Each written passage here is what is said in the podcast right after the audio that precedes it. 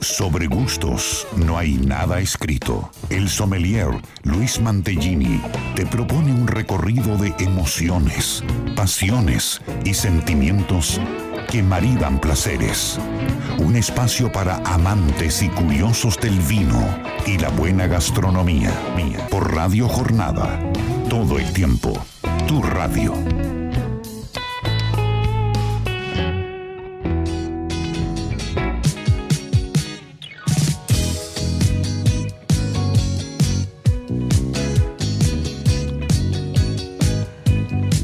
Hola, hola, hola. Muy buenos días, muy buen sábado para todos. Bienvenidos a este Sobre Gusto No hay nada escrito de este sábado 8 de abril, programa número 216 aquí en Radio Jornada 91.9. Estaremos y estamos en vivo hasta las 14 horas acompañándote en este fin de semana muy particular, fin de semana largo también y no vamos a dejar de mencionar que más allá del fin de semana ya entramos en el mes del Malbec. Y eso amerita que en cada programa, en cada sábado durante abril, le demos este espacio a esta variedad tan linda, tan emblemática, tan nuestra que tenemos los argentinos. Eh, decía, tenemos un programa lleno de información, como siempre, nosotros ya acá la mesa está eh, con copas de vino, obviamente que haciendo alusión a esto que decía, tenemos Malbec en copa sanguchitos y ya estamos arrancando este aperitivo de sábado aquí en la mañana. Vamos a empezar a saludar porque quiero ya meter en tema, empezar a tirar tema por todos lados. Hay mucho eh, tema de información para charlar. Héctor del otro lado, muy buenos días, muy buen sábado. Eh, todo bien, todo, todo tranquilo el fin de semana. Bueno, me alegro mucho. Está pasando bien con los sanguchitos también. Así que obra maestra de todos los sábados de mi amiga María Elena Puerta, que está aquí a mi lado. Mari, muy buen día, muy buen sábado. ¿Cómo estás, Mari? Señor Luis Mantellini, muy buenos días, buen sábado para todos los que ya están enganchados a Sobre Gusto No hay nada escrito. Y bueno, bien, con muchas expectativas de, del programa de hoy. Tenemos mucha información varios temas para tratar, así que bueno, que estén todos atentos. Tenemos hermoso sorteo hoy, ¿eh? Y hermoso sorteo, y imperdible. y estén atentos al sorteo de hoy. Sí, sí, porque vamos a anticipar enseguida nomás, pero tiene mucha relación con lo que es el Malbec, ¿no? Decíamos que eh, ya entramos en este mes que yo recuerdo hace unos años era el día nada más, que ya el día ya ni me acuerdo casi. Es el 17, de abril. Pero ya es el mes, ya lo tenemos eh, incorporado al mes del Malbec. Quizás es un mes que para nosotros dos, María Elena, nos llame a la reflexión. Quizás es el mes que más tomamos Malbec en todo el año. Puede ser. Porque no somos de tomar tanto Malbec, nos encanta, lo adoramos, pero somos más de ir por el camino de otras variedades, pero este mes como que eh, le damos a nuestro Malbec eh, un poquito más de espacio en nuestro corazón vínico. Así que estamos eh, perfectamente orientados. Bueno, vamos a, presentar el programa como hacemos siempre en esta sexta temporada ya de Sobre Gusto Nena Escrito. Agradecer a toda la familia, a todo el equipo de Bodega Staffile que nos acompaña como cada sábado en esta linda aventura de vinos por, por estos días. Y estamos tomando obviamente un Malbec que enseguida le vamos a comentar de qué línea eh, refería a, la bodega. Vías de comunicación para que empieces ya a contactarte con nosotros. Lo puedes hacer al WhatsApp de la radio 2616 83 14 34. Mandás mensajito, opinás, nos comentás. Hoy hay mucha gente que se ha ido, hay mucha gente que ha aprovechado el fin de semana, hay otra gente que está trabajando, hay gente que está en su casa y por ahí nos va que escuchando y siempre decimos también que la posibilidad de abrir un vino, abrir eh, ya tener una copita para compartir el programa acompañándonos y siempre un comentario de todos los temas que vamos a tirar aquí para empezar a desandar este lindo sábado. ¿Cómo ha estado tu semana, Mari? Porque ha sido una semana corta, pero para nosotros las semanas cortas no existen. Eso creo que es para los empleados públicos. No sé si hay mucho más después. Lo demás tenemos que trabajar todos los días. Así pero es. una semana corta, pero con mucho turismo, mucho mucho turismo en la calle. Mucho. Mucho turismo. Eh, una semana corta, pero eh, viene ya desde hace dos semanas larga que no, no hemos tenido descanso. Por suerte, bueno, es una época en que uno trabaja mucho, está en contacto con el turismo, aparte haciendo eh, otras cosas, degustaciones de aceite de oliva, capacitaciones. Y bueno, la verdad que una semana bastante agitada, mucho aceite, mucho vino contenta. Bien, bueno, no, no, sí, no, nadie está diciendo que no, estamos contenta, esto es este disfrutable, sí. sí. sí. De hecho, cuando hay unos días que uno no trabaja, eh, extraña. Eh, ya se, se pone se pone mal, sí, sí, lo extrañamos al trabajo. Eh, vamos a presentar a nuestro invitado de hoy, lo, presentamos para que también nos acompañe con el, el, trato de los temas que tenemos todos los sábados, así ya lo metemos aquí al debate y que también nos va a traer novedades porque decíamos se viene el Malbec, ya estamos en el Malbec este mes y se vienen eventos, muchas actividades, muchas acciones. Nuestra función acá, como decimos siempre que la radio servicio, para vos que estás del otro lado y siempre te decimos, agendate, organizate, mira el calendario porque hay eventos que son imperdibles y que son lindos. Y en este caso, el próximo sábado se viene el Celebrando al Malbec. Y, bueno, eh, estamos acá con nuestro amigo colega y también, eh, bueno, organizador de este hermoso evento, Mario Azaguate. Muy buenos días, Mario, ¿cómo estás? Bienvenido a Sobre Gustos. Muchas gracias, Luis. Buen día, buen día, Mari. Eh, un placer estar con ustedes acá entre amigos y, bueno, comentar un poco lo que se viene ahora en el mes del Malbec. Bien, buenísimo. Señor celebrando.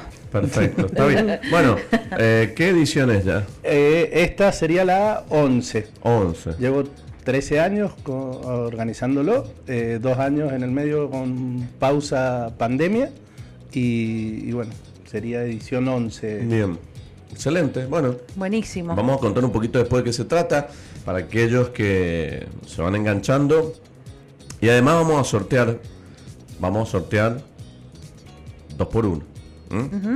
Eh, ¿Qué vamos a sortear, Mario? Para que la gente ya empiece a, entusiasmarse y a participar. Porque, repito, acá gana el que escribe, manda mensajito, nos saluda, el que va llegando con sus mensajes. Y bueno, el que esté interesado en ir, obviamente ponga, levante la manito y va a entrar en el sorteo. Eh, bueno, vamos a sortear eh, dos, dos por uno. Después ya vamos a ir diciendo durante el programa cómo es el evento y contando un poquito más sobre el mismo pero bueno, el sorteo es para dos personas, dos, dos, dos por uno, para que puedan ir unas cuatro personas al evento. Eh. Qué bueno. Qué bueno porque son las... Nosotros siempre acá decimos, agendate, anda, participa, no te pierdas esto. Bueno, acá tenés una chance eh, mucho más eh, a la mano que decir, perfecto. Y no solamente que tener la, la oportunidad de responder, sino también que ya tenés que ir con alguien. Claro. Que, viste que hay gente que no le gusta ir a los eventos viene porque va solo o no tiene algún acompañante, nadie que le, haga el aguante. Y un... Bueno, acá ya tenés que tener a alguien que quiere ir con vos. Siempre hay alguien. Siempre hay alguien. Siempre, hay alguien. Hay muchos amantes del Malbec. Eh, creo que es una oportunidad linda. Y bueno, ya Mario nos va a contar. Eh, es un evento que tampoco es tan costoso. Es decir, que uno puede eh, hacer el, sacrificio decir, este mes de abril, eh, el evento del mes es este, celebrando al Malbec. Sí. Nosotros el Malbec lo celebramos todos los días, en abril. Eso es lo que hacíamos recién. Eh, los que no tomamos tanto, por ahí en abril recapacitamos un poquito y volvemos a, a la cepa nuestra y vamos probando algunos exponentes. Porque yo no sé si Mario, vos sos Mario de consumir normalmente Malbec o más bien también te unís a, este mes reflexivo para los que transitamos otro camino? Tengo, eh, tengo varias, o sea, eh, me gusta eh, ir por otras cepas y otros y otras y otros tipos de vinos también, pero en un 80% lo que consumo es, Malbec. Por ah, un lado, lo que, o sea, es el vino que, que también hago. Claro. Entonces, eh, nada, tengo, o sea, tengo una predilección por el Malbec, siendo que me gustan más otras otras cepas, pero el 80% de lo que consumo es Malbec más o menos. Bueno, va Bueno. por la senda del bien. El Sí, Via sí, Crucis sí. del Malbec sería. Nosotros vamos por la vereda Por la-. Vamos pero por- vamos, pero Bueno. vamos, pero vamos, che, pero Yo me vamos. quedo tranquila, lo que no consumimos nosotros lo consume Claro, Mario bueno, si no Zaguate. todas las otras variedades No, que no no- sé si en la misma cantidad. Bueno, eso, eso es un, un día vamos a hacer un debate de cuánto tomamos todo, pero va a ser un programa de tres horas. Vamos a, decir entonces el sorteo ya a partir de ahora comenzó vía de comunicación 2616 83 14 34 o bien lo podés hacer en nuestros contactos personales que también entras en el sorteo. Pregunta del día, vamos a arrancar con el programa, pregunta del día que es la pregunta que nos hace recorrer de alguna manera el paisaje vitivinícola argentino, donde ya hemos visitado distintos puntos del norte, del sur mismo de Mendoza la semana pasada. Tengo una localidad, un distrito que es conocido, pero por ahí aquel que ya lo conoce lo voy a invitar a que nos profundice con alguna bodega de esa zona, que está bueno también. Y se trata de la localidad o el distrito donde queda el distrito de Rama Caída. Pregunta sencilla, por ahí te suena, pero decís, no era acá, era... Bueno, Rama Caída, si lo sabes, decinos qué bodega o qué bodegas conoces de la zona o podés investigar a través de Google para poder acompañarnos y también siempre abrir el panorama o abrir el, la ventanita vitivinícola de toda la Argentina que es tan linda y que la verdad que nos ayuda muchísimo a poder conocer cada vez más lugares eh, y lugares con mucha historia, cultura, que también hacen vino y por ahí no la tenemos tanto o tan referenciada, porque la semana pasada, Mari, preguntaste sobre los barriales. Exactamente. Bueno, que uno dice sí, bueno, conocido, pero bueno, depende de quién escuche, depende por ahí qué tanto te acuerdes o no, o asocies a las zonas vitivinícolas. Así que bueno, Rama caída en esta oportunidad Bien. para que participe. ¿Usted lo sabe, María Elena? Sí. Bueno, ¿usted, Mario Zaguate, lo sabe? Bien. Sí, También sí. Hemos estudiado, hemos Bien, venido, bien, bien, bueno. hemos estudiado toda la semana para venir a Bien. Sobre Gusto. Acá les voy a traer un tema para tratar que está lindo, para que lo vayamos charlando en los distintos bloques del programa. Y he traído hoy tres combinaciones que podríamos sumar una cuarta, por ahí que Mario también es especialista, pero vamos a empezar con las tres. Tres combinaciones o tres compañías imperdibles para un vino. Después veremos qué vino, pero en general para el vino. ¿Quieres saber cuáles son mis Sí. recomendaciones? Acá estamos anotando con Tres Mario. combinaciones imperdibles para el vino. Yo sé que usted por ahí puede haber una que no es tan imperdible de las tres. Pero después la conozco, la conozco. Después la me va, me va a justificar el porqué. Las tres combinaciones son una vino y queso, dos vino y chocolates y tres vino y café. Esas son las tres combinaciones en distintos momentos de una, de una cena, un almuerzo, de un momento del día, que pueden llegar a estar puestas en distintos momentos. Queso, chocolate y café, por ahí puede estar puesto así como lo asociamos a nuestra imagen, o puede estar como un ingrediente de algún plato. Yo sé que a usted el queso no le gusta mucho, Es cierto. Pero la lleva bien. Sí, no, eh, hay algún tipo de quesos que, eh, por ejemplo, el queso azul eh, no me gusta.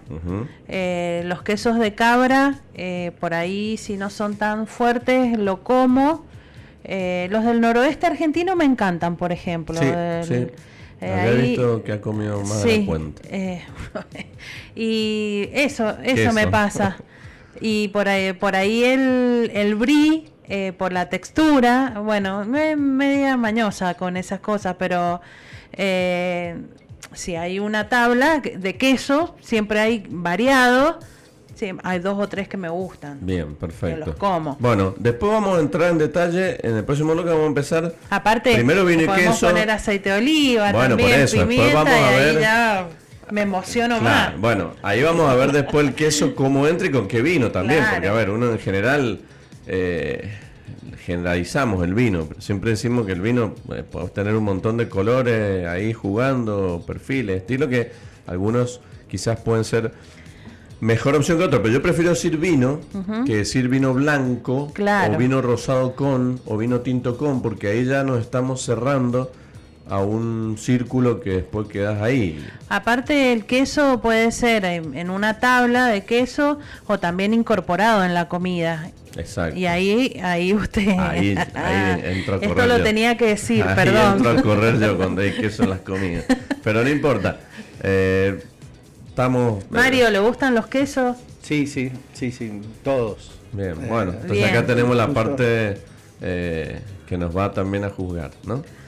Bueno, después tenemos más temas. Tenemos aceite de oliva virgen extra, como todos los sábados.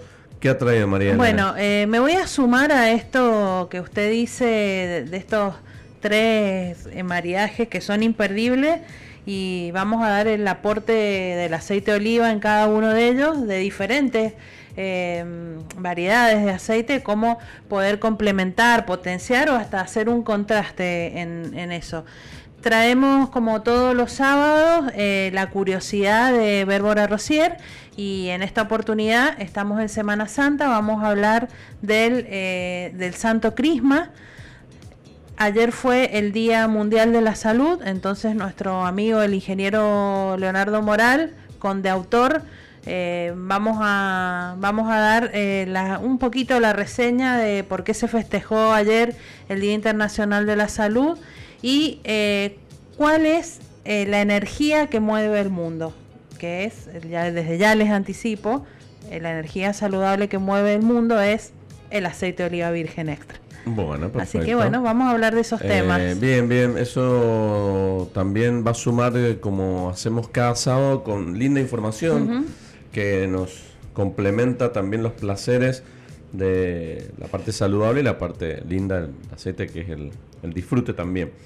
Tenemos una entrevista porque, repito, aquellos que nos siguen saben que en cuanto tenemos eventos de vinos ya en calendario o en agenda los eh, difundimos porque nos gusta que puedan ir, nos gusta que no se pierdan. Así como decíamos recién de Celebrando al Malbec, también tenemos una entrevista con eh, Lorena Rodas de, una sommelier Salta eh, que está detrás de un interesante evento en su segunda edición que es el Calchaquí Wine Tasting y que nos va a comentar en esta entrevista de qué se trata, de qué se trata, qué, qué bodegas hay, cómo es el, la metodología de- del evento, o en sí la logística, o el- eh, la temática del evento, y después, bueno, qué fecha y dónde y cuándo y todo eso que nos gusta mucho y que eh, usted ya la veo con, con mucha felicidad. La veo con Yo mucha ya tengo mi valija preparada y ya tengo todo listo. Bueno, entonces eh, Eh, vamos- pasaje, estadía, entrada, todo. Estoy organizando todavía. Voy a, eh, desde ya le aviso que el sábado posterior a la Calchaquí Wine Tasting voy a estar en Salta, así que desde allá, Héctor, hablaremos. Bien, perfecto. Entonces, eh, por lo menos va a haber presencia eh, del programa allí. Así Eso es, sí, seguramente va a suceder y vamos a hablar con ella. Después traje algunas cositas, términos que están buenos. ¿Qué es o qué significa? También que tipo diccionario, vocabulario del vino. Está bueno para que vayamos.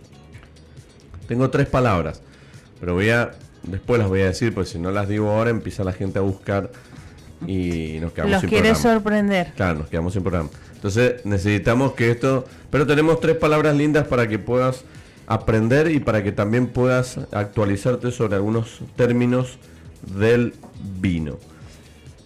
Decía, tenemos celebrando al Malbec. Empecemos un poquito que nos cuente Mario, eh, por lo menos en esta edición, o en realidad cuál es el concepto o, cuál es, digamos, el, digamos, la esencia de este evento que, primero es el, el próximo sábado, 15 de abril, ¿dónde y cuándo?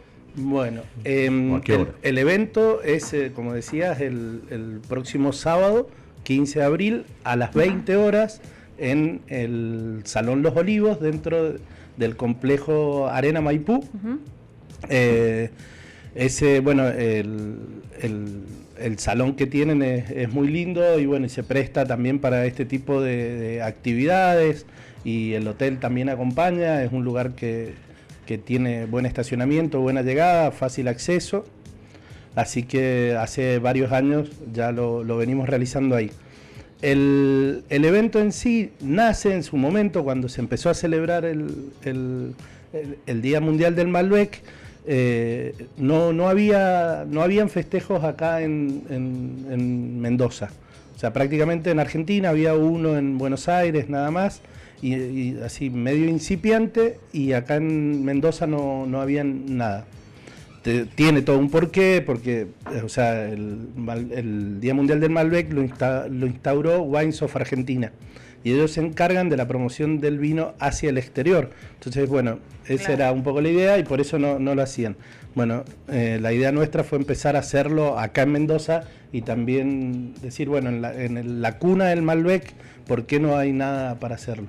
y era un poco explicarle a la gente por qué se conmemora el Día del Mundial del Malbec, cuáles fueron las, digamos, por qué tiene ese alcance, de dónde salió, cómo nació, contar un poquito la historia. Eh, porque si bien eh, muchos eh, suponemos conocer algo, pero no nunca profundizamos en eso, entonces la idea era contar un poquito de esa historia y dar a probar el, diferentes tipos de Malbec y decir, bueno, el, el Malbec es uno, pero después de ahí hay 10.000 formas de hacerlo, 10.000 formas de elaborarlo y nunca van a ser iguales de una bodega a la otra, incluso varían en la misma bodega. Y bueno, eh, mostrar un poco la plasticidad de la uva contando de dónde venía eh, el Malbec y por qué se le daba tanta importancia acá en Argentina. Eh, bueno, creo que con el tiempo lo fuimos logrando contando un poquitito y, bueno, ha ido creciendo también desde un principio que empezamos con 20, eh, 30 personas a llevarlo hoy a ser 250 personas sentadas con, eh, con el evento cubierto y generalmente las entradas agotadas una semana antes. Vos sabés que siempre rescato este tipo de eventos o encuentros que tienen que ver con, en este caso con el Malbec, porque como decía Mario, se instala este tipo de fecha pensando en el, en el exterior, pensando en difundir esta uva, promocionarla afuera. Pero cuando te pones a pensar qué importante es también hacer base en la Argentina, también, eh, como yo decía medio en broma, llevar a la reflexión a, los mendocinos que, que, no es que no conozcan el Malbec, sino que entiendan las diferencias, entiendan los perfiles, los estilos, que vos podés encontrar distintos Malbec de distintos precios, con distintos tiempos en barrica o sin barrica o con aquella barrica o de tal lugar o de Maipú, de Lujano, de Valleduco, de San Rafael o San Martín. Y, ya tener eso nomás en Mendoza amerita que vos, eh, que haya una especie de actualización barra educación del Malbec para con los mendocinos, para con los mendocinos y, a ver, por un lado con los mendocinos, pero por otro lado también con aquel visitante turista que anda por la zona, por la ciudad o por Mendoza durante abril y se encuentra con estas oportunidades para interiorizarse de lo que es el Malbec en sí y cómo funciona y, digamos actualizarnos a esto que año tras año es diferente. Yo creo que eso eh, tiene una pata educativa el evento. Sí, sí, hacemos mucho hincapié en, eso, en la parte educativa, en, contarle a la gente. Eh, bueno, he tenido que, aprender mucho de historia e investigar bastante como para poder eh, hablar, si bien yo generalmente no, no hablo, eh, durante el evento, pero sí trato de, que se digan o se vayan armando las cosas en base a eso y tener esa parte, esa parte, educativa. En estos, en estos años, eh, lo que, vos decís, o sea, yo sí he notado una evolución desde vinos, eh, he tenido la suerte de probar muchos Malbecs. Y, bueno, ha habido una evolución de, y, en estilo, un cambio de estilo, y, bueno, la gente también lo percibe o sea, no, eh, no, sé si tan, tan, tan analizado o, así, pero sí percibe que ha habido ese cambio y, bueno, un poco se les cuenta, se les muestra un poco cómo, cómo se está trabajando. Eh, al evento van enólogos que elaboran los vinos y cuentan un poco de sus proyectos y de sus cosas. Hay un panel que también lo dirige y, bueno, son enólogos o sommelier que participan en la industria y, y bueno, cuentan ellos también un poco de cómo se elabora, cuáles son los cuidados. Eh, eh, si bien es una cepa que se ha adaptado muy bien en, Argentina, tiene que tener un cuidado especial y, una, y, un trato diferente que algunas otras cepas. Entonces, bueno, este, tiene esa, esa pata educativa, educativa el evento. Sí, vos sabés que también decimos que hemos ido muchas veces y es un evento que si bien aprendes, pero también disfrutas mucho porque... Sí, totalmente. Eh, a ver, que no se entienda que esto es una clase, porque cuando me refiero a educativo me refiero a, a, uno va aprendiendo mientras disfruta, mientras escucha, como decía Mario, a, los protagonistas y mientras estás tomando bastantes vinos, que eso es lo lindo. No es que va a probar dos vinos y después te, llenan de mapas y, de PDF o de PowerPoint. No, claro, no. Eh, hay una charla... ¿Cuántos vinos vamos a probar el sábado? Eh, este año son 15. Yo, siempre, siempre he hecho 15, 15 Malbecs por una cuestión de, Primero fue caprichoso y después descubrí que tenía un sentido más lógico. En 15 copas se hace una botella. Entonces, si una persona se, se toma las 15 copas y no tiene cuidado en, escupir o tirar el vino, el sobrante, se ha tomado una botella de vino. Entonces, me parece que, es mucho, entonces siempre durante el evento también hacemos hincapié, hincapié en que el consumo responsable, en que no, no tomen tanto y demás. Así Intercalar con agua para hidratarse. Tal cual, sí sí, sí sí, Bueno, eso también un poco las, las temáticas de este tipo de eventos, donde hay mucho vino, mucha variedad. Siempre decimos que para aquellos que conocemos y hemos ido mucho, uno sabe cómo tomar, cuánto tomar y de qué manera administrarlo con, el agua.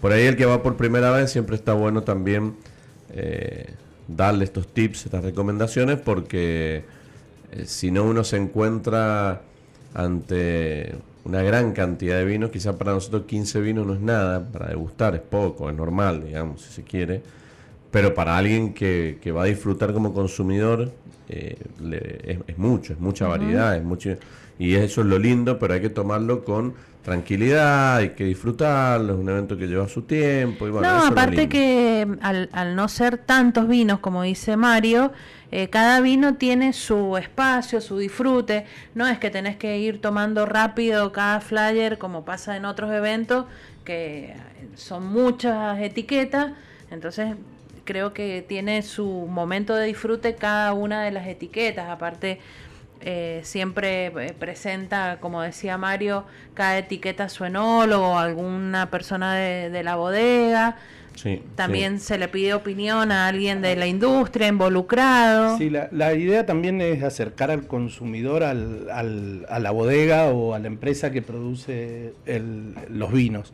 Eh, por ahí, si bien nosotros estamos en Mendoza, otra, otra de las cosas que, suele pasar es que mucha gente no va a las bodegas a hacer visitas, no va... Entonces, eh, si bien es, consumidor habitual de vinos, no, no conoce a, a la bodega, dice, no sé, no, no voy a dar ejemplos, pero dice, esta bodega me encanta todo, pero nunca conocí al enólogo, nunca sé dónde está. Sí, capaz no conocí el concepto del nombre de etiqueta o por qué este nombre, o claro. Exacto. Y ahí aprende. Y ahí aprende, lo encuentra el enólogo, se puede acercar, porque una vez que termina la, degustación, hacemos con una especie de catering para que también eh, no, no, no, no solo sea alcohol. Claro, sí, sí, que pueda ayudar a algo de comer. Y después, bueno, y, tienen la oportunidad de volver a probar los vinos que ya han, probado, por las dudas que me gustó la muestra número 3, la muestra número 4, que hiciera una copita más, y bueno, tienen la posibilidad de hacerlo. ¿Dónde queda el distrito de Ramacadía? Recién también estábamos mencionando algunas bodegas que hay allí. Pasanos ese dato, si lo sabes, si lo sabes y lo conoces, pasanos algunas bodegas que conozcas del lugar para sumarle un poquito más de contenido a la respuesta y vas a participar así o, con los mensajes que nos envíes del el sorteo de las dos entradas, dos por uno o dos por uno por dos. No vamos a ser diez, son dos entradas. Van dos, paga uno. Mejor dicho así. Y exactamente. Gracias, Marilena, porque, por la corrección. Eh, bueno, así que ya está listo. Ya hay gente que está mandando mensajitos, hay gente que ya está eh, mandando saludos y también algunas respuestas que vamos a leerlas en un ratito sobre lo del distrito de Rama Caída. Metámonos, eh, a ver, en este otro debate que es un debate lindo, que es el de la comida y el vino. Si yo te digo, María Elena, porque yo dije al principio que habían tres combinaciones imperdibles, o por lo menos, si imperdible para todos, pero para mucha gente, o muchas personas quizás no han hecho alguna de estas combinaciones, entonces nosotros acá les damos la idea, que es vino y queso, vino y chocolates, vino y café, vino y queso. Es bastante amplio vino y queso, es muy amplio, porque podemos pensar en una copa de vino rosado, por ejemplo, con un queso pategra. Entonces, bueno, ahí ya, ahí sí nos limitamos. Pero vino y queso es muy amplio, puede ser cualquier vino, puede ser cualquier queso. En general, cualquiera de las combinaciones que se te venga a la cabeza, un tinto, un espumoso, un blanco con un queso semiduro, duro, picante, suave, queda bien. O sea, generalmente la, experiencia de esta dupla es disfrutable eh, en casi todos los gustos, excepto como hablábamos recién que María Elena por ahí tiene sus limitaciones y yo tengo las mías, ¿no? Pero después también lo podemos pensar de la comida. Comidas que contengan queso, que también generan texturas y sabores que pueden ayudar a cualquier tipo de vinos. Les pregunto a ustedes dos, en, normalmente en las experiencias de quesos y vinos, o la última que hicieron quizás, ¿se acuerdan más o menos qué vino o qué queso? O si les gusta alguna de las combinaciones preferidas. Pero hay gente que dice, no, mi queso con tinto no, me dame blanco y que... O a veces te dicen hasta vinos dulces con queso, que también se escucha. Y, que no y que son combinaciones lindas también para recomendar. ¿Te acordás de alguna última experiencia o alguna Sí, voy a contar eh, el, el sábado pasado, que usted no vino. sábado pasado anterior. Trajimos una, ah, traje una, una, picadita, estuvimos ahí con José Laguna y Omar Araujo eh, probando queso pategras Em, me gustó mucho la combinación de el Pinot Noir que trajo Omar, queso pategras y un aceite de oliva Coroneiki que había traído José, variedad Coroneiki. Y eh, a ver, eh, me gusta mucho el pategras, es un queso que me gusta y combinarlo con aceite de oliva y que lo potencie el aceite, es decir, usar variedades que son intensas, como el coroneiki, arauco, coratina. Bien. Si vos querés, eh, para dar un consejo, complementar, eh, podés usar un frantollo, algún blend, cosa que eh, no sobresalga nada en el plato. Bien, bueno, buena recomendación. ¿Vos, Mario, alguna que te guste o que hayas hecho últimamente con vino y queso? Consumimos mucho queso, en mi casa nos gusta mucho, así que no, no, no, no y lo, con, con muchos vinos, así que no tengo algo presente ahí. Pero lo que decías de, de, vinos, de vinos dulces, a mí siempre, eh, algo que me gusta y que yo digo, siempre te podés solucionar un postre si no tenés. es un queso azul, un poquito de miel y algún oporto o algún vino dulce. Bien. Eh, va, va bien y, va de postre y queda bien ese maridaje de queso azul, queso roquefort o algún o algún brie o es una buena recomendación para los amantes de vinos dulces, aquellos que necesitan un vino dulce para un postre y que el postre no sea excesivamente dulce, sino que contraste y que busque en ese punto lo que Mario vos recomendás que eh, bueno, la fuerza y la potencia y el carácter del queso tipo Roquefort, queso azul, con, con por ahí una miel o, puede ser oliva también, ahí le puedes meter una oliva. Sí, una, oliva, unos pistachos como para también. también. Después, por ejemplo, eh, otra cosa que me gusta con queso es eh, el pinchito caprese que tiene eh, el queso, albahaca y el tomate cherry, que puede ser cualquier queso también con aceite de oliva, pimienta. Eso me gusta mucho con los vinos rosados. Para una recepción, algo estar tranquilo, tomando la copa, comiendo un pincho, está bueno. bueno, el queso juega muchos papeles porque el queso eh, puede entrar de aperitivo, puede entrar de postre, Sí. y puede entrar entre medio. Sí, en un principal. Eh, o- o en un como, prepostre. como, in- eh, como ingrediente en un principal también. Claro, bueno, sí, pero, pero digo, el queso solo, digo, el cubito de Ah, queso, sí, la sí. rodajita de queso, Sí. puede entrar al principio, al final y también puede entrar como un prepostre.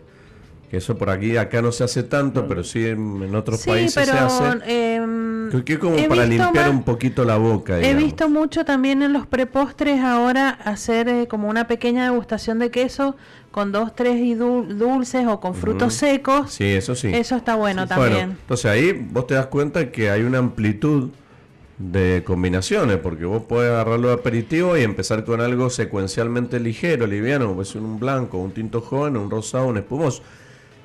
Lo agarrás más en la mitad o en el medio y ya quizás si venís de tintos fuertes, bueno, por ahí o seguís con esos tintos o ya quizás bajás con algún chardonnay con acidez que refresque bien y te, te, te aclare el, el- el paladar.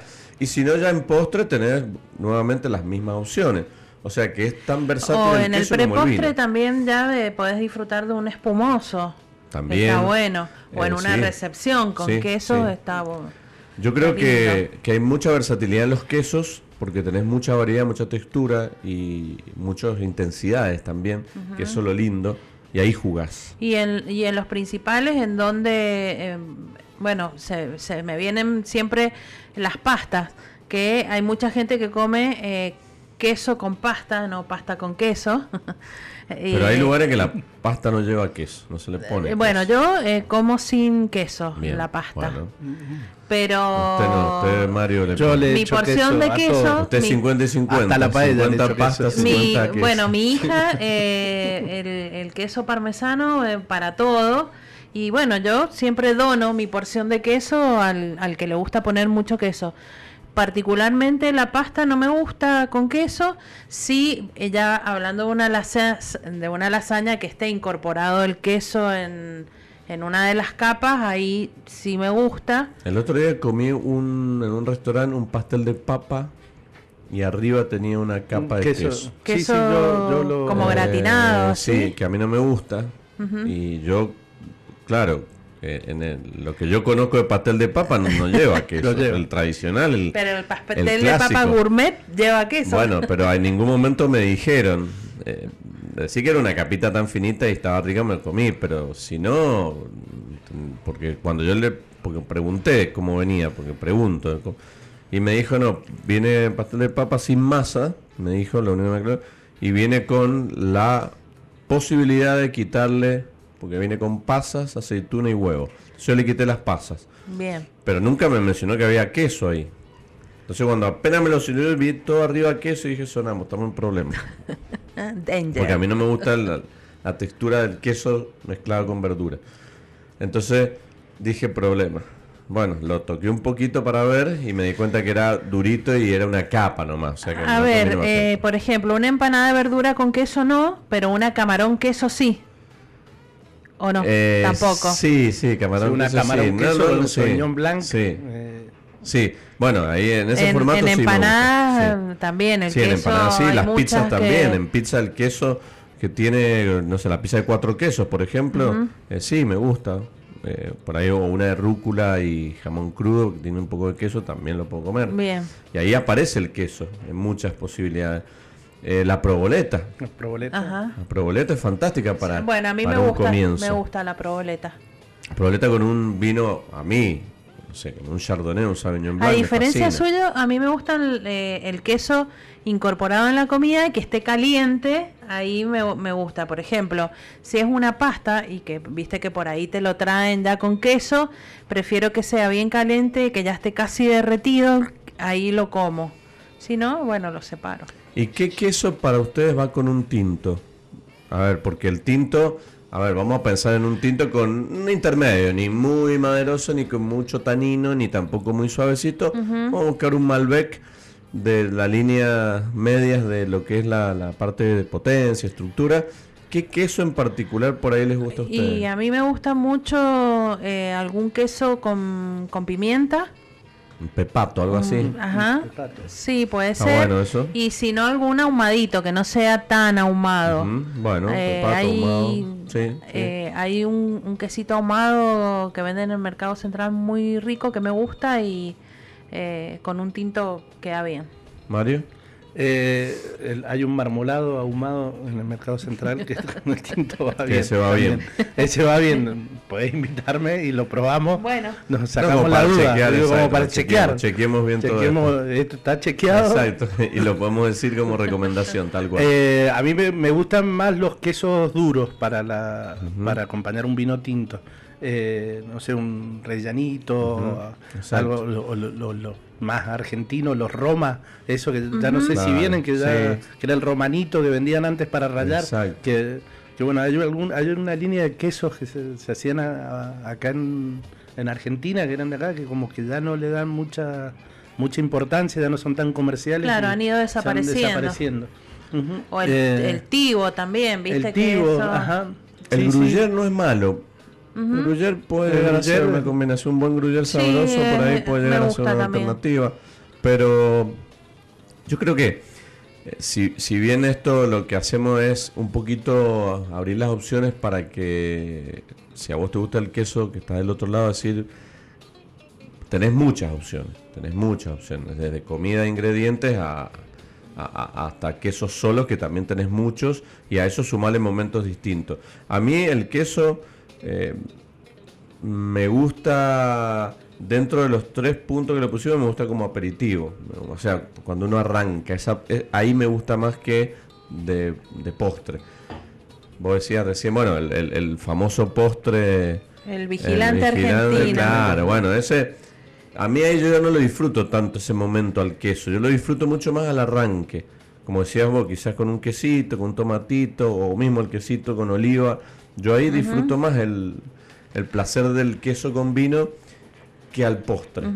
O como decías vos, esas degustaciones que te dan en los eh, en los postres o en las situaciones de tipo sí, el regional ese que claro, tres tipos de queso y dos Bueno, yo ahí lo como, pero prefiero disfrutarlo antes al queso. Me gusta más de ese y no me gusta tanto metido en la comida.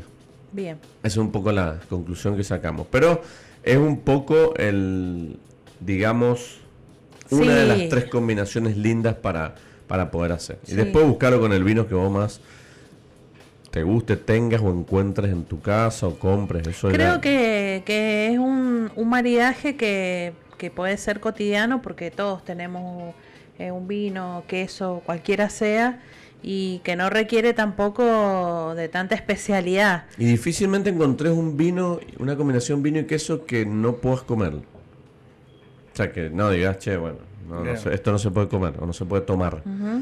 Difícilmente Difícil, sí. Te puede llegar a no gustar la combinación, pero te tomará más vino que queso, comerá más queso que vino, puede estar desequilibrado. Yo creo que ahí eh, juega un papel muy importante el aceite de oliva virgen extra en, en ese, en esta poder eh, equilibrar, digamos. en esto que vos estás diciendo, que por ahí alguno de los dos sobresale el otro, el aceite de oliva los puede complementar muy bien eh, a los tres, digamos, a los dos. Sí. Sí, coincido, coincido. Entonces vamos a dejar para después vino chocolate. Bueno. ¿Mm? Para pasar al otro de los puntos que venimos tocando, a ver qué, qué, sucede. Yo tengo. Vamos a ponernos un poco serios. Vamos a ponernos serios ahora. vamos a hablar de verdad. Vamos a. Los voy a confesar en vivo. Eh, vamos a hablar un poquito de, del Santo Crisma, estamos en Semana Santa y bueno, es una época muy importante para la religión católica, pero el Santo Crisma eh, no solamente es utilizado en la Iglesia Católica Romana, sino también en la Iglesia Ortodoxa lo utiliza y las iglesias orientales. Eh, ¿Qué es el Santo Crisma? Es un, un bálsamo eh, con aceite de oliva virgen extra que se, se hace todos los años, el día jueves santo, y ahí se bendice y se entrega a todas las jurisdicciones para que las iglesias, capillas y todos los templos tengan de este santo crisma que se utiliza en la iglesia católica para el bautismo, la confirmación, Em, también se utiliza para la unción de los enfermos o la extrema unción y para la consagración de sacerdotes, diáconos y presbíteros. Así que bueno, esta es la curiosidad que trae este sábado eh, aceite de oliva virgen extra Verbora Rosier, aceite del desierto de la Valle, 75% arbequina, 25% arauco.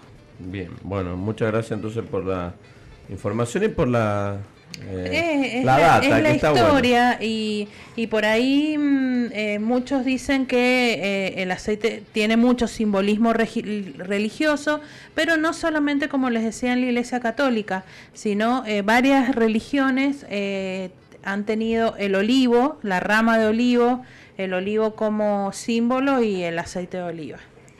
Bueno, perfecto, entonces buen dato para tener siempre presente. Antes de no la pausa, ¿cómo está este Malbec? Pues estamos tomando el Malbec Vástago de Gea, cosecha 2021 de una de las líneas del portfolio de Estáfile. Que es, debo es la línea clásica de la bodega. Es la que más años tiene, o por ahí, ¿eh? porque sí. es una de las eh, primeras. Es la, es la primera línea que, que pusieron, digamos, en marcha eh, cuando la, la, familia Porreta se hizo cargo de la, de la bodega por, em, por los 80. Y, y, bueno, es una línea clásica que vamos a decir que Gea eh, es la diosa de la tierra y Vástago de Gea es eh, hijo. Es decir, este es un vino hijo de, de nuestra tierra mendocina. Eso es lo que quiere significar. Excelente. Un día tendremos que hacer algún bloque con explicaciones de las etiquetas, los nombres. Sí, sí. Porque todo tiene un porqué en general. Exacto. Todo, un dibujo, un símbolo, una palabra. algo tiene un trasfondo. La, la gran mayoría no lo conoce. Uno compra un vino porque es tal bodega, tal enólogo, porque le gustó la etiqueta o el nombre, pero no. bueno, y también, eh, ya que estamos hablando de la línea GEA, la etiqueta es una etiqueta que es de, color marrón eh, con, dorados y bueno, este marrón eh, significa también eh, la tierra mendocina, nuestro terroir. Así que bueno, es una etiqueta que es muy sobria pero tiene muchos significados. Y en lo que respecta al vino, tiene una continuidad, lo que vos explicabas, de lo que es la tierra y el referente del Malbec porque siempre decimos que, eh, no, no, no en todos los casos, ¿no? Pero en algunos Malbecs que encontramos en Argentina y en, Mendoza, que conocemos mucho más, eh, hay vinos que son muy Malbec. Cuando decimos muy Malbec, ¿qué, ¿qué quiere decir con eso? Y que dentro de lo que nosotros conocemos como aspectos sensoriales característicos de esta variedad, los encontramos en, en, este, en esta copa. Exactamente. Eh, yo siempre digo, cuando nos visitan en, la bodega y tengo oportunidad de conversar con la gente, este Malbec eh, tiene mucha tipicidad varietal y que es por lo que por ahí uno encuentra cuando describís un Malbec o buscas una descripción de Malbec en, en el Google, por ejemplo. Entonces, es un, y es un Malbec clásico lo que se empezó a tomar después de que se tomaba tanto vino a granel y cuando ya empezó a hacerse vino de calidad, se empezó con este tipo de vino. Y bueno, por eso es una línea clásica de la bodega que ha seguido posicionándose muy bien, no solamente en el mercado eh, nacional, sino también en, eh, en el mercado externo. ¿Sabes cómo le llamo yo a estos vinos? Eh, o por se me viene. Sí. Son estos vinos, son como una, son como la llave para abrir el paladar. Son esos vinos que sí. el primer vino funciona, te, te, te, entusiasma, te la, la, la, parte refrescante que tiene te deja esa sensación de querer tomar más o de ya animarte a empezar a pensar en algo para comer no, y aparte, ¿sabes qué? También este, este tipo de vinos, y particularmente esta línea, cuando a vos te invitan a un asado, eh, que no es del grupo de amigos del vino, y que te dicen, vos que sabés de vino, tráete un vino bueno, viste que te, nos dicen mucho. Y, y vos no les vas a llevar un, un, vino de 18 meses de barrica, porque no lo van a saber disfrutar. En cambio, vos llegas con este vino y lo, lo vas a disfrutar con la empanada, con el asadito, si hay una pasta con la pasta, si hay unas milanesas.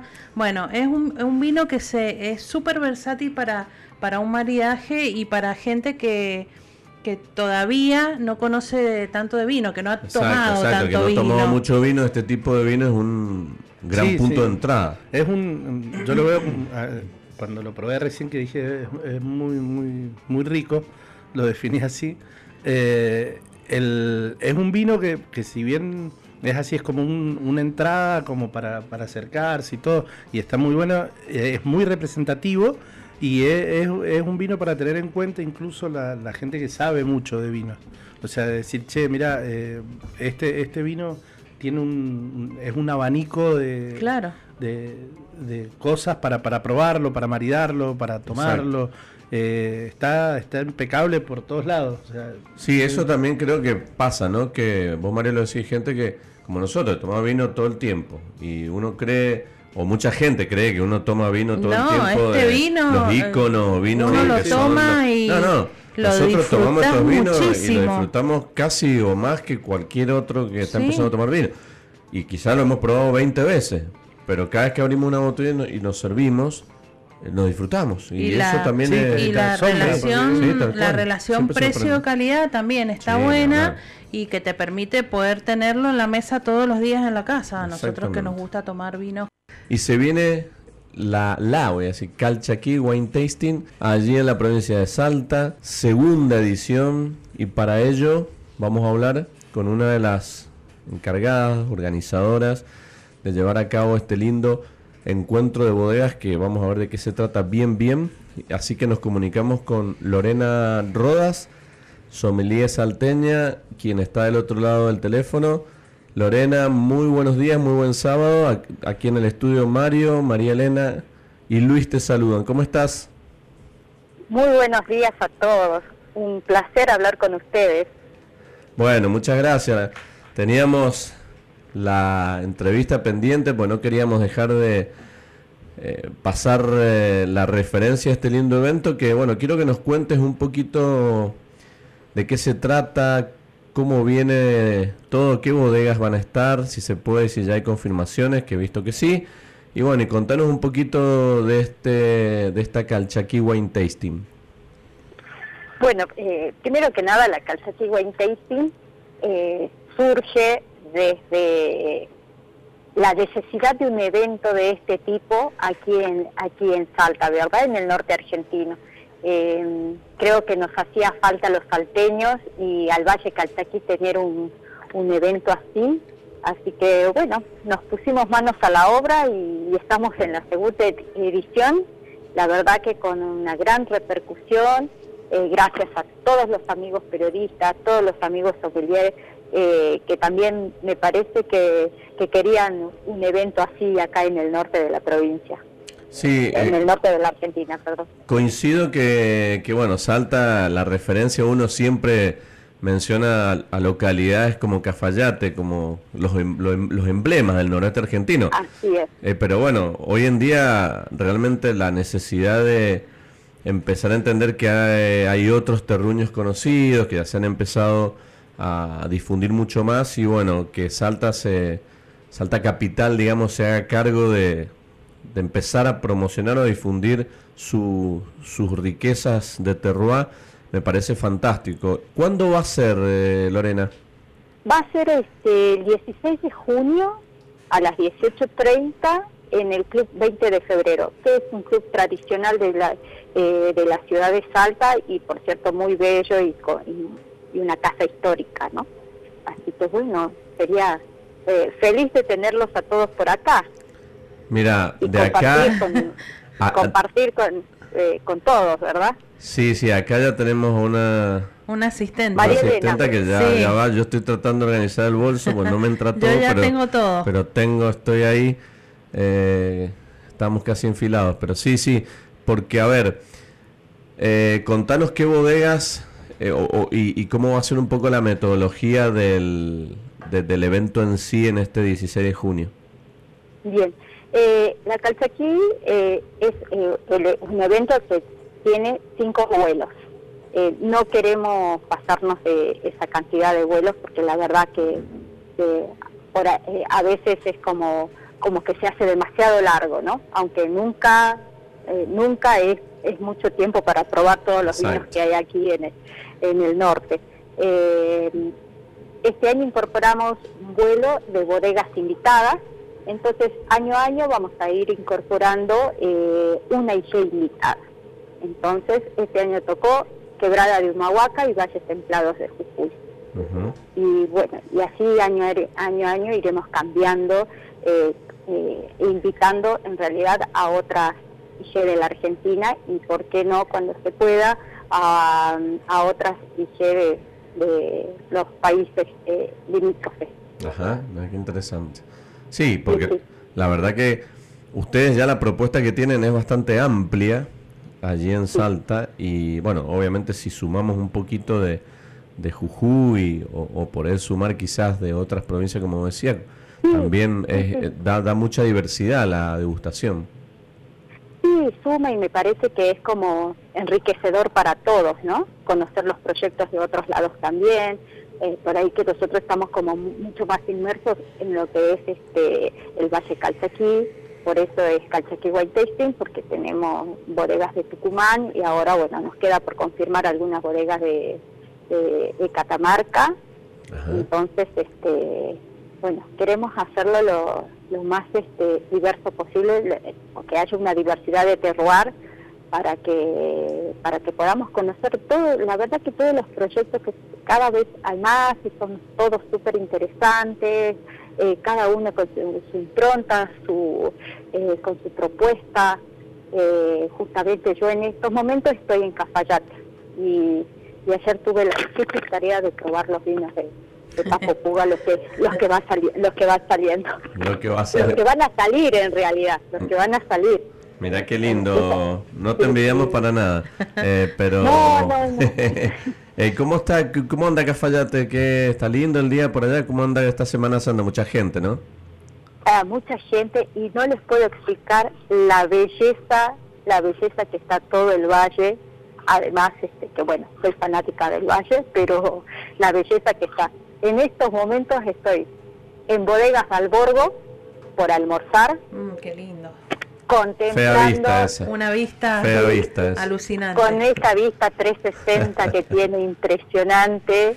Estoy justo en la terraza, así que desde, desde acá, desde este sacrificado lugar le estoy hablando. Qué lindo, Lorena. Bueno, qué bueno, qué bueno porque nos, a ver, nosotros siempre decimos que que todo nuestro trabajo, tanto el tuyo como lo que hacemos, es siempre placentero, no nos podemos quejar, pero lleva su trabajo, su tiempo, el esfuerzo de, como vos estás ahí probando lo que va a salir, eh, quizás también ponerte, eh, uno se tiene que actualizar cuando va a hacer este tipo de encuentros sobre todas las bodegas que participan, sobre todos los proyectos. Bueno, eso es un trabajo que hace que uno tenga que ir al campo y, ahí, y ir a los lugares.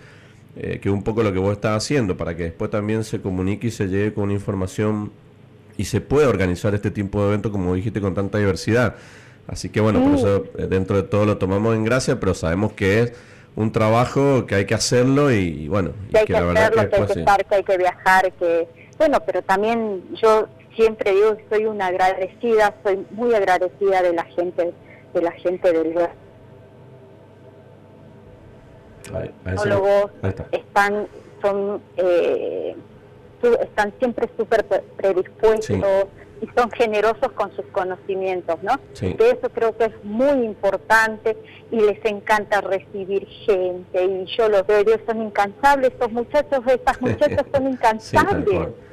Sí, Rolito Díaz en Colalado del Valle con con Altos Las Ciénagas, también. Este, también, y que Rolito por supuesto está, que además de de ser un productor de la zona, es eh, un, amigo realmente, con su familia. Entonces, siempre disponible es también. Un, es un prócer el rolo. ah, sí. Él en todos lados que va tiene su hinchada propia. Sí, sí. sí. lo, hemos, lo hemos vivido muchas veces por ahí, por, por allá, por Cafayate. Y sí, la verdad que. Pero es un poco el alma O, sea, lo que vos contás, exactamente. Y, exactamente. Y, y, mucho, y todos los productores del, del NOA en general tienen toda esa, esa calidez propia, creo, del lugar, pero también tienen toda esa hospitalidad, no sé, en la sangre, que es como decir, el querer mostrar todo, el querer hacerte probar, el querer mostrarte el lugar. Bueno, todo eso creo que es sumamente importante para que no solamente nosotros que comunicamos podamos llegar mucho más fácil a los consumidores, sino también el mismo consumidor que va y se puede encontrar con este tipo de, de enólogos o agrónomos dueños de bodegas que te están dando una degustación. Eso para muchos es impagable. Es que sí, es impagable. Yo se los reconozco siempre a, a, todos los chicos en el valle que, que son muy generosos, son muy generosos con sus conocimientos y, y no tienen ningún problema en, sentar, en sentarse a explicarte lo que vos tenés tus dudas, digamos. Sí, tal cual. Lorena, volviendo a la, a la Calchaquí Wine Tasting, te consultaba. Entonces, me dijiste cantidad de vinos, no sé si me dijiste cantidad de vinos 25. que se van a 25 vinos que se van a probar. 25 vinos, eh, 20 del, son 20 del Valle Calchaquí y 5 de este, la eh, quebrada de Humahuaca y Valles Templados. ¿Y esto va, la actividad solamente va a constar de la degustación o va a haber algún otro servicio complementario o alguna actividad complementaria? Eh, sí, va a haber una actividad complementaria que, en realidad es un encuentro de camaradería una vez que finaliza el tasting central. En el mismo club hacemos un encuentro de camaradería donde todos van a poder disfrutar, digamos, y también tener ese encuentro mano a mano con, los enólogos, con los productores, eh, con los dueños de, bodegas. Este, que, eso a mí me parece que, que es lo que qué es lo que llena el alma cuando uno viene a, viene al valle, ¿no? el recibimiento y como digo, no se podría hacer si si, si todos ellos no tuvieran la, predisposición de, de hacerlo. Y además, y además que después del, del evento, eh, que es un viernes, el sábado, eh, hay la gente que, que, que ya ya, ya tiene su pasaje, ya tiene su ticket y todo, están programando venir, ¿viste? Y entonces ya, a ellos les toca organizarse también, ¿viste? Después de la testing, organizarse para recibir grupos que ya los están llamando, ¿viste? Para, para, para venir a hacer las visitas y probar los otros vinos. y bueno, y sí, inclusive con las mujeres del vino, con la Asociación de Mujeres del Vino, estamos programando un encuentro eh, con todas las socias que, que, van a venir, eh, creo que el día domingo eh, de este fin de semana. Y, bueno, y así se, van sumando cosas fuera de lo que es la, tasting, pero bueno, son son una consecuencia después de lo que de, lo que pasa en Salta, ¿no? Sí, sí, tal cual. Bueno, y para finalizar, Lorena, para inscribirse o para, bueno, las entradas o o, aquellos que por ahí quieran hacer eh, una reserva o algo, ¿dónde la pueden hacer? La pueden hacer desde la boletería digital, eh, en, realidad desde la página, desde el Instagram de Calchaquí Wine Tasting. Eh, hay un link en la bio y desde ahí ya se pueden contactar con la con,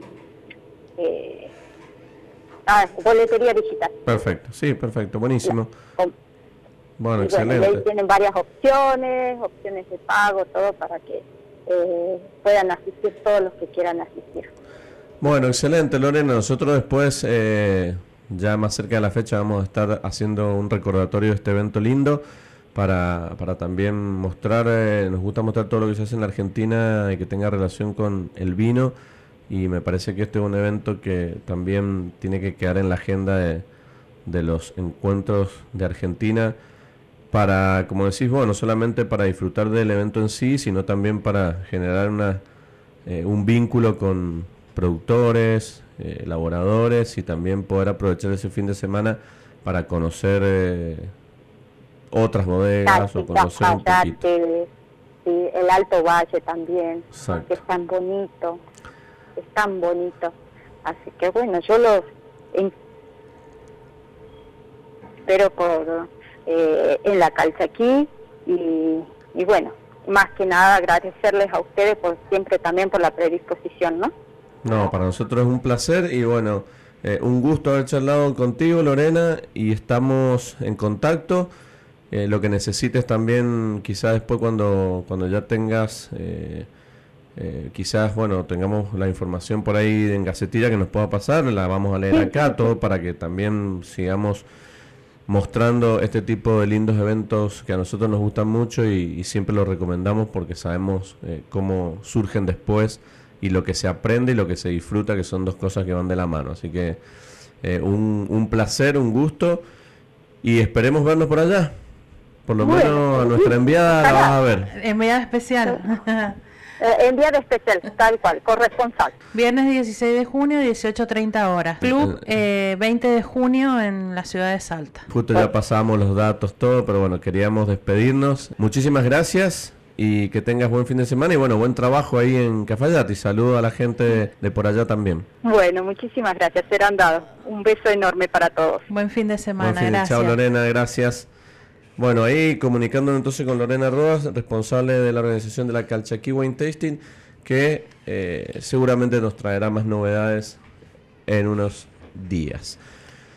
María Elena, eh, antes de irnos a la pausa, bueno, eh, primero, ¿dónde queda Rama Caída? La dejamos ahí, tenemos saludos, sí, gente tengo unos mensajitos para el apenas en el próximo bloque nos encargamos de mandar mensajitos. Eh, ¿Algo cortito que tengas? Sí, tengo el, el, consejo saludable de todos los sí, vamos, de, eso, de autor. ayer, 7 de abril, se festejó en el mundo el Día de la Salud esto 75 aniversario ya eh, de la fundación de la Organización Mundial de la Salud. ¿Y, por qué digo esto? Ellos tienen eh, un eslogan todos los años. El año, este año 2023 el eslogan es Salud para Todos. Y la Organización Mundial de la Salud justamente eh, ha, ha, reconocido al aceite de oliva virgen extra como la, grasa más saludable que existe. Entonces, bueno, eh, desde acá recordar que siempre eh, el consumo tiene que ser moderado, obviamente, y sostenido en el tiempo, uno puede tener varios beneficios saludables que todos los sábados damos algún consejito. Entonces, en el Día Mundial de la Salud, de autor recomienda que consumas aceite de oliva virgen extra, 40 eh, mililitros diarios para los adultos, 20 mililitros diarios para los niños. Los niños también eh, pueden consumir aceite de oliva. Eh, por ahí los bebés cuando empiezan a comer, a los seis meses, poner unas gotitas en sus papillas. ya empieza a aportar estos beneficios saludables que, que siempre desde acá comunicamos. Así que bueno, feliz día de la salud para todos y vamos por este consumo de aceite de oliva virgen extra, que es la energía que mueve el mundo y la grasa más saludable por excelencia. Y nada más importante que la salud. Sin salud no podemos hacer absolutamente nada. Bien, vamos a hacer el último bloque. Venimos con saluditos. Nos metemos con el resto de las intimidades o de... Tengo preguntas para Mario. Tengo preguntas, la de Celebrando el, el sorteo. Recordad todavía está a tiempo de 2, 2 por 1. Así que eh, mandanos mensajitos que hay varios candidatos que la semana que viene van a ir a Celebrando el Malbec. Todo esto y mucho más en Sobre Gusto No nada escrito. Enseguida nomás, ya volvemos. Reponiendo copas en este último tramo de este sábado 8 de abril, programa número 216. María Elena, ¿le sirvo un poquito? Por favor, mientras usted sirve, eh, voy a saludar a, a, nuestro querido amigo Walter que dice excelentes propuestas para seguir en el sacrificio de probar nuevos vinos un año más el evento, entre comillas, de nuestra cepa insignia. Un saludo a Mario, felicitaciones también a todo su equipo por hacer un trabajo impecable para mostrar la evolución del Malbec año tras año. Y nos dice eh, la consigna, eh, la respuesta a la consigna que es... No eh, es no, es correcta. Ah, bien, bien. también nos manda un saludo eh, Marcelo Miner, que nos está escuchando, dice saludos a Luis y María Elena y a todo el equipo. Quiero anotarme eh, para el 2 por 1 y con respuesta correcta. A mí me gusta eh, mucho el vino con queso, eh, ya que habíamos estado hablando de este, este maridaje. Y bueno, después Noelia pregunta ¿Qué horarios son? eh, ¿En qué horario se puede ir a Ricocito Azahuate y saber si se pueden comprar allí las entradas de Celebrando al Malbec? Bueno, eh, para Noelia, ahí en Rinconcito Zaguate estamos, es un espacio dentro de Patio Lorenza, en la calle San Lorenzo 351, y estamos en, de horario corrido desde las 10 de la mañana hasta las 7 de la tarde, eh, de lunes a sábados. Bien. Así que ahí las pueden ir a adquirir de manera presencial y si no, bueno, ahí en las redes de Celebrando al Malbec, en Instagram, están los teléfonos y los mails para contactarnos. Y de paso ahí se puede comprar un vino, un aceite de oliva, aceite de oliva, hacer un- alguna degustación que haya disponible de algún producto. Tomar una copita. Claro, por eso. Sí, sí, no va a ir a comprar la entrada. No, no, no, no. No, ya es- que está- Es un acto frío comercial. hay, que, hay que acompañarlo con algo más cálido. Bien, saludo para Oscar, Juancho, Vanessa, Ruperto, Laura, Diego, que también eh, nos han mandado saludos. Escriben algunos con respuestas correctas, otros no se han animado a responder la consigna del día de hoy. También eh, saludamos a Betina, a mm, Julia, a Haley, que nos están escuchando. Bueno, perfecto. Vamos a cerrar, pero con más información, datos que quedan de Celebrando el Malbec. Sí. Que quiero terminar de saber. Ahí Mario sí tiene la lista de las bodegas que van a estar y ¿qué más nos queda para Yo, saber? yo tengo, yo tengo la pregunta. Ah, bien, ¿Cuánto bien. sale la entrada? Ah, bueno, perfecto. Bien, vamos, vamos. Hay varios bueno, vamos preguntando. Bueno, vamos a ir primero a contar un poquito cómo es la- el desarrollo del, del, del evento. Eh, bueno, como decía, eh, yo hago hincapié y trato de, de- de comunicar a la gente que es una degustación guiada, no es una feria de vino que uno va por los stands y va probando. Eh, eh, uno prueba sí o sí todos los vinos del, que, que están disponibles. Eh, uno llega, tiene un lugarcito, eh, hacemos flight o vuelos de tres copas, de tres vinos. son cinco pasadas, cinco vuelos, y en cada uno hay tres vinos distintos para probar. Eh, una vez terminado eso, tenemos el catering con los vinos para seguir probando, como decía más temprano. Eh, en este caso, este año, nos acompaña Vivero Mercier, eh, en donde, bueno, eh, ellos se dedican a la investigación, al desarrollo de, de vides, de plantas, Sí. eh, y nos van a dar una, una pequeña charla en donde ellos va- van a, van a describir a qué se dedica la, la empresa a, a cargo del gerente de producción, el ingeniero Daniel Bergamín, eh, que nos va a contar un poco cómo es y, y muy rápido y de manera eh, para que entendamos todos por Sí, sí, de manera el- clara. de manera clara eh, cómo es cuando qué, a qué se hace referencia cuando se habla de clones de clones de planta. O sea, no es que tenemos un, un laboratorio con Sí, la oveja. Dolly, pero, eh, bueno, pero está bueno, eh, está eh, bueno saberlo. escuchás, che, el clon de Malbec, este, Claro. pero este no es del mismo clon y la gente por ahí o se lo imagina, no tiene muy bien en claro de qué Eh, manera funciona todo. eso. funciona eso. Entonces, bueno, eh, él va a estar ahí, ahí dando, dando una, una breve explicación. Y la licenciada Laura Bre, que es la responsable de, de investigación y desarrollo de Vivero Mercier, nos va a dar una pequeña charla sobre microvinificaciones que se están haciendo y ensayos. Dentro de, de Vivero Mercier funciona una bodeguita y ellos tienen eh, esas microvinificaciones con esos ensayos. Entonces, bueno, vamos a probar tres vinos que ellos hacen, en donde está la, la tipicidad y, y el Malbec típico de, de Argentina.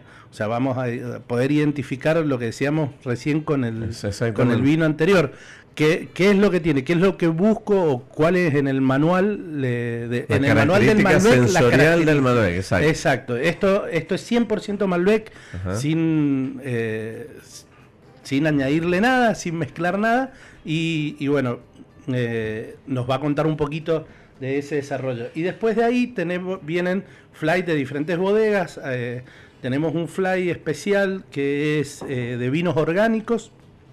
eh, que tenemos dos bodegas de San Rafael, eh, que no, no voy a decir de qué parte de San Rafael, pero son de San Rafael. Eh, y, y una bodega de, de acá de, de Mendoza, de Maipú, que, se, que hacen vinos orgánicos, que es la más tradicional acá en Mendoza, que es Sechín. Y bueno, en el panel va a estar Alberto Sechín, que es el propietario de la bodega, explicándonos un poco del trabajo que lleva a hacer un, vino orgánico, que es mucho más complejo el trabajo desde la viña hasta el producto terminado y todo el cuidado que hay que tener para, hacerlo. Y, bueno, y explicar un poco por qué esta tendencia que se instaló hace unos años a esta parte eh, viene en crecimiento los vinos orgánicos y por qué. Y después, bueno, siguen otras bodegas. Eh, no me quiero olvidar ninguna, así que eh, Donazo Berlanga, eh, un proyecto chiquito, los, vinos más conocidos de ellos eh, son los vinos Malajunta, así que es un proyecto chiquitito que viene creciendo año a año. Bodega Doña Paula, que bueno, que es una de las bodegas también muy conocidas, muy premiadas. Atamisque, Antigal, otra bodega de Maipú, Estáfile, eh, Anaya, que es una bodega hermosa, también que han ganado el, Best of a la parte de turismo. Eh, Luna Roja, que es también es un emprendimiento de, de, un, de, otra persona que va a estar en el, en el panel, que es Nicolás Gabardós, es la bodega de, autor eh, más premiada de la, de la Argentina. y como les decía, de San Rafael tenemos Hart e Ibarra. a ver si no me olvido bueno, eh, Gastón Vano, con familia Vano, Gastón es el enólogo, un enólogo joven, eh, y la verdad que tiene muy, muy buenos vinos. Eh, y bueno, creo que ahí esas son todas. Qué bueno. ¿Y en el panel va a ser rotativo o, las personas que van a estar van a ir...? El panel es fijo, son tres personas que, nos van a ir dando tips y, y ayudándonos. Eh, a probar cómo se cata. Hay un moderador que es el que es Matías Berrondo. Es eh, Mati. Mati es un, crack para conducir el evento, una persona muy, muy divertida que hace, que hace el evento muy ameno. Él nos viene acompañando hace un par de años. Así que, bueno, Matías va a estar en la moderación y en el panel va a estar Alberto Sechín, eh, como dije, dándonos una persona que tiene mucha experiencia, si bien se dedica a lo orgánico, es mucha experiencia en el mundo vitivinícola. Laura Bre, eh, porque, bueno, tiene mucho, mucho conocimiento en el desarrollo de las plantas y demás, así que también nos va a dar. Y Nicolás, Nicolás. que, que, bueno, que él como enólogo también va a ir dando su impronta y sus opiniones sobre las otras eh, bodegas y lo que vamos a ir probando. Qué bueno. Bueno, entonces ya está todo Imperdible. Eh, tirado sobre la mesa. Ya enseguida hacemos el sorteo en un ratito. Para aquellos que quieran ir todavía pueden escribir. Y, bueno, toda la información completa del Celebrando Malbec, que es el próximo día sábado. Vamos a la consigna. Eh, yo quiero que me diga el precio. Ah, no, hay, muchos que no, me están ah, preguntando cuál, cuál es el precio. Bueno, el, el precio eh, eh, de la entrada es 6 mil pesos e incluye todo. O sea, eh, porque muchos me dicen, bueno, es con comida. Sin comida no, incluye todo. Incluye la entrada y el, y el after, el break, el after break que tenemos después para que piquen algo y no se vayan con el estómago vacío.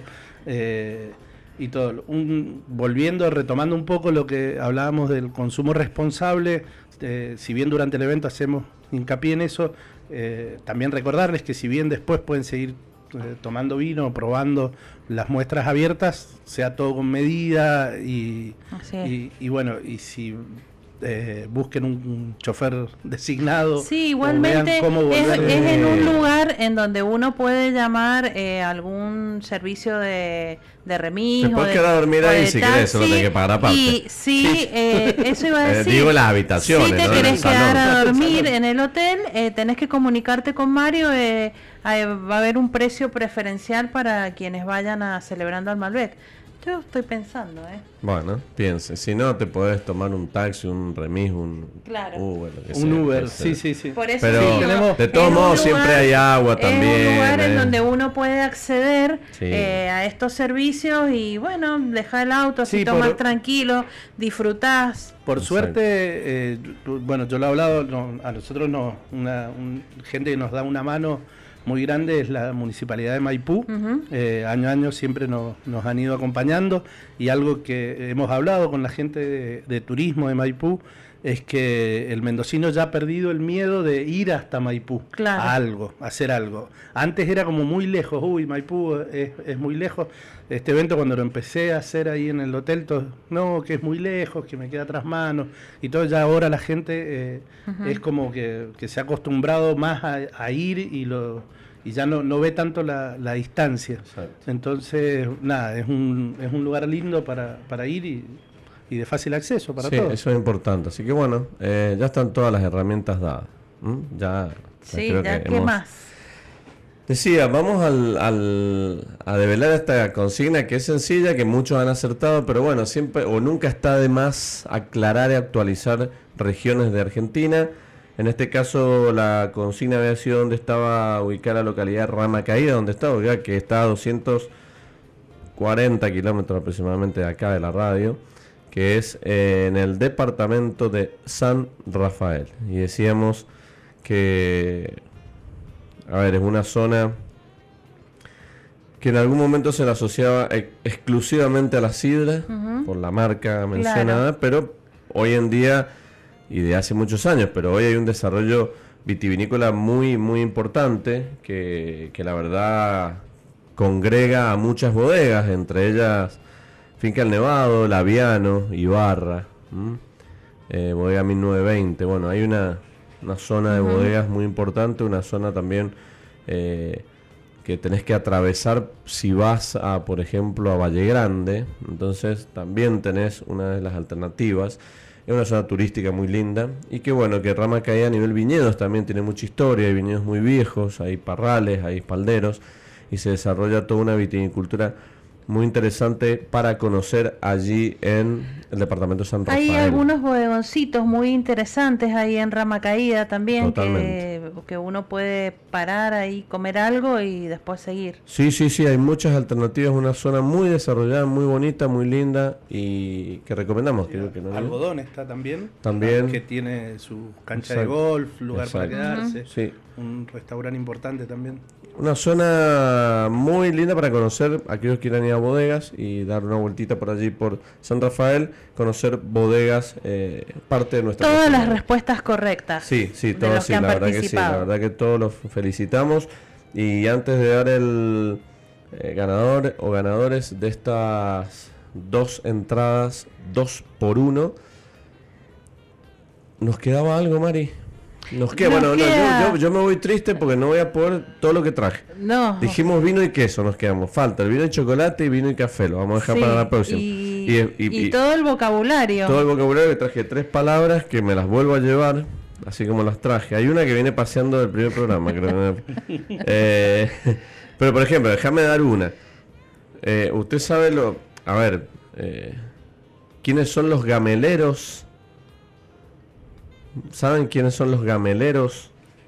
En realidad, eh, hay una palabra que es la gamela de uva. La gamela de uva es un recipiente Sí. que, que lo conocen, hace referencia mucho a la importancia de la cosecha, al momento de la cosecha, algo que ya está terminando y que está casi finalizada, está 2023.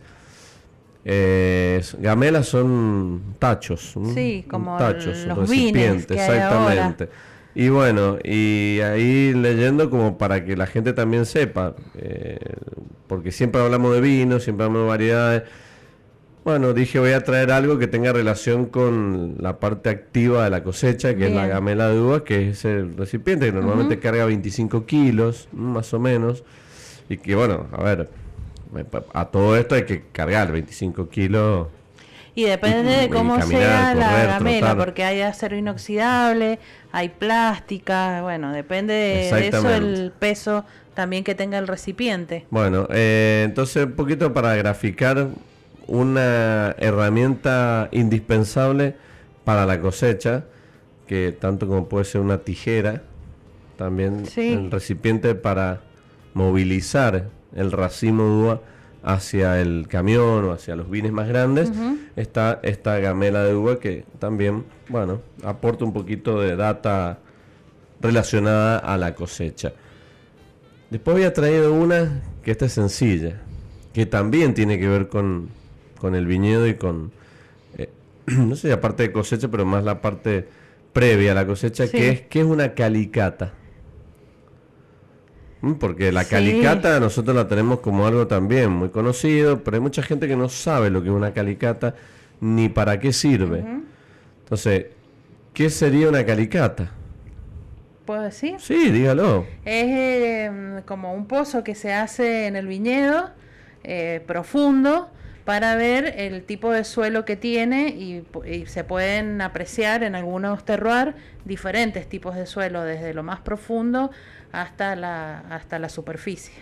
Exactamente. Sería un corte de suelo que se hace a través de, de manera visualmente un pozo rectangular en muchos casos. Sí, hay algunos que le hacen hasta como una escalerita para que uno pueda bajar y mirar. Que eso es una forma de poder observar el tipo de suelo, sus texturas, cómo se desarrollan las raíces, de qué manera, si van para abajo, si van para los costados, acorde a ese suelo, y que a vos te permite evaluar al agrónomo, a los especialistas en esto, eh, qué tipo de suelo enfrenta esa raíz, esa planta, y qué tipo de diversidad de suelo podés tener en, no sé, en, en- en una finca de 3 hectáreas, vamos a ser chiquitita, ¿no? Para que se note el ejemplo.